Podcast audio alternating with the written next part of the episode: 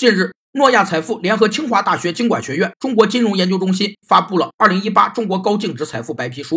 其中数据显示，中国高净值客户数量迅猛增长，成为仅次于美国的全球第二多。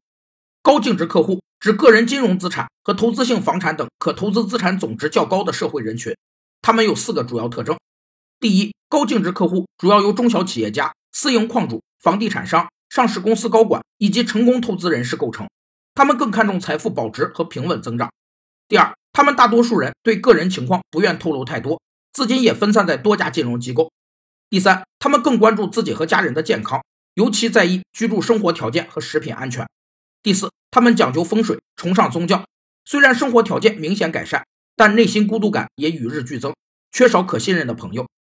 白皮书指出，新兴行业的高净值人群越来越多，也越来越年轻。其中的职业经理人、专业人士和自由职业者的比例更高，